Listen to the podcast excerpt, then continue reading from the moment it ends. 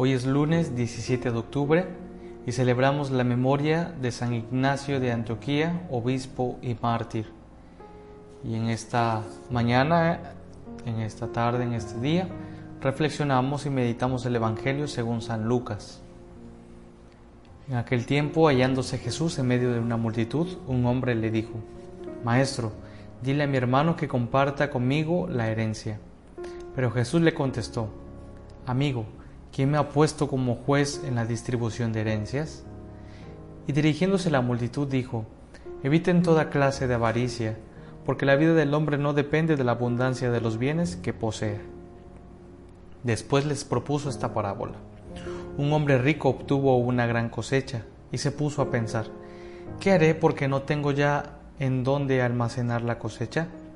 Ya sé lo que voy a hacer Derribaré mis graneros y construiré otros más grandes para guardar ahí mi cosecha y todo lo que tengo. Entonces podré decirme, ya tienes bienes acumulados para muchos años, descansa, come, bebe y date a la buena vida. Pero Dios le dijo, insensato, esta misma noche vas a morir. ¿Para quién serán todos tus bienes? Lo mismo le pasa al que amontona riquezas para sí mismo y no se hace rico de lo que vale ante Dios. Palabra del Señor. Gloria a ti, Señor Jesús.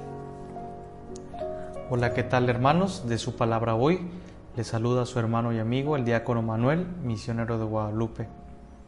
Y en este día nos disponemos a acoger la palabra de Dios que se nos ha sido regalada.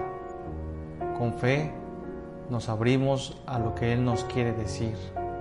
Creemos que su palabra transforma nuestra vida toca nuestra realidad, interpela nuestras vidas y es por eso que nos disponemos a comprender, a discernir la voluntad de Dios. Jesús dice, eviten toda clase de avaricia. La vida del hombre no depende de la abundancia de los bienes que posea. Esta es una fuerte sentencia y especialmente para nuestra vida, para nuestra cultura hoy, sobre todo en medio de un mundo en el que el que tiene más, el que se viste mejor, el que anda a la moda, a veces vale más que los demás. Y entonces empezamos a hacer diferencias y empezamos a excluir a las otras personas o a los que no tienen estos mismos bienes materiales. Y es verdad, tenemos derecho a tener una vida digna, a poseer lo necesario para vivir. El problema es cuando entonces intentamos poseer más y hacemos que lo que tenemos sea un referente para, para valer más ante los demás, al grado de excluir a los otros. Y de entramos en una dinámica de una cultura del descarte y del desprecio. Es ahí donde entra el lugar de la avaricia, que nos separa y que no nos permite compartir realmente lo que tenemos. Y tenemos una actitud de ir acumulando los bienes. Pero por eso el Señor nos cuenta una parábola. Este hombre rico que afortunadamente ha recibido una cosecha, ha recibido dones, ha recibido frutos de parte de Dios, ha recibido esta cosecha, es Dios quien se lo ha dado. Y entonces, esta abundancia que ha tenido de parte de Dios, en vez de compartirla con las demás en medio de un mundo como en el que está escrito el Evangelio, en vez de compartirlo con los demás en esos momentos en esos lugares donde hay demasiada pobreza, hay mucha gente que se moría de hambre, prefiere almacenarlo todo, pensando que ya ha trabajado suficiente y entonces lo que viene para esta persona es comer, beber y darse a la buena vida. Es un hombre que se ha cerrado a mirar las necesidades de los demás. Es un hombre que no ha entendido que lo que ha sido un regalo de parte de Dios, esta abundancia, es para compartirlo con los demás. Y es muy triste.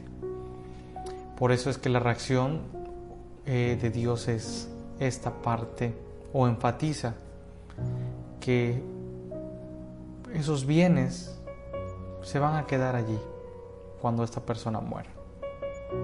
Lo mismo le pasa al que amontona esas riquezas para sí mismo, pensando solamente en sus necesidades, y no se hace rico de lo que vale ante Dios. Encontramos aquí un paralelismo en este Evangelio. La vida del hombre no depende de la abundancia de los bienes que posea. No se hace rico de lo que vale ante Dios. Y esta es una pregunta importante para nosotros hoy. ¿Qué es lo que vale ante Dios? Y realmente el Evangelio nos invita a cultivar un poco más, más allá, profundizar lo que vale ante Dios. En el contexto en el que leemos este Evangelio y posteriormente en líneas más, en líneas siguientes, nos dirá el Señor Jesús, busquen el reino de Dios y lo demás se dará por añadidura. Estamos llamados a buscar el reino de Dios. Estamos llamados a compartir la vida y los valores del reino, la paz, la justicia, el amor. Esto es lo que realmente vale la pena. Eso es lo que nos invita a profundizar la vida y compartirla con los demás.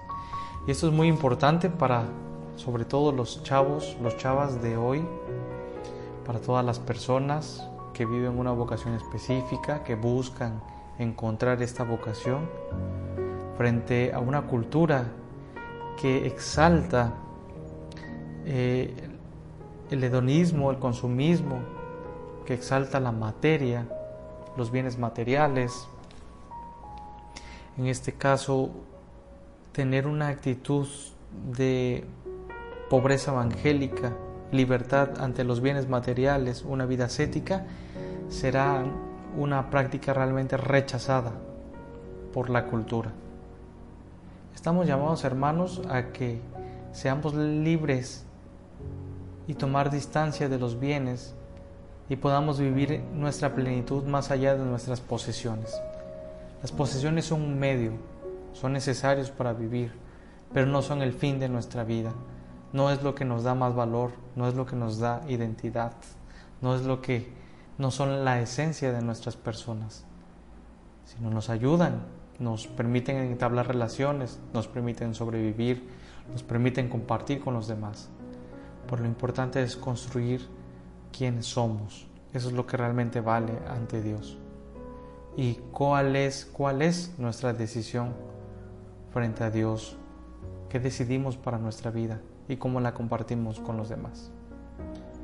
Pidamos pues al Señor que nos siga fortaleciendo en nuestra vida cristiana, que estemos atentos a esos momentos de avaricia, a esos momentos de preferir el materialismo, en esos momentos en el que al recibir abundancia de bienes nos hacemos egoístas y no lo compartimos con los demás. Y que el Señor despierte cada momento de nuestra vida, encontrar siempre lo más valioso. Nos encomendamos a nuestra Madre diciendo, Dios te salve María, llena eres de gracia, el Señor es contigo. Bendita eres entre las mujeres y bendito es el fruto de tu vientre Jesús. Santa María, Madre de Dios, ruega por nosotros los pecadores, ahora y en la hora de nuestra muerte. Amén.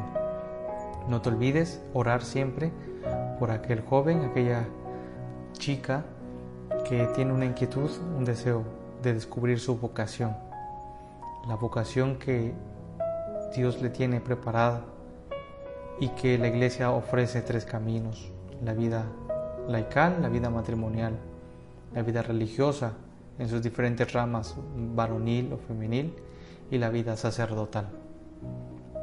Ojalá podamos también ser un instrumento, guía para ayudar y orientar a estas personas.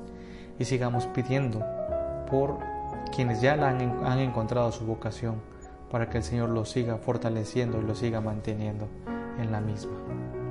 Que así sea.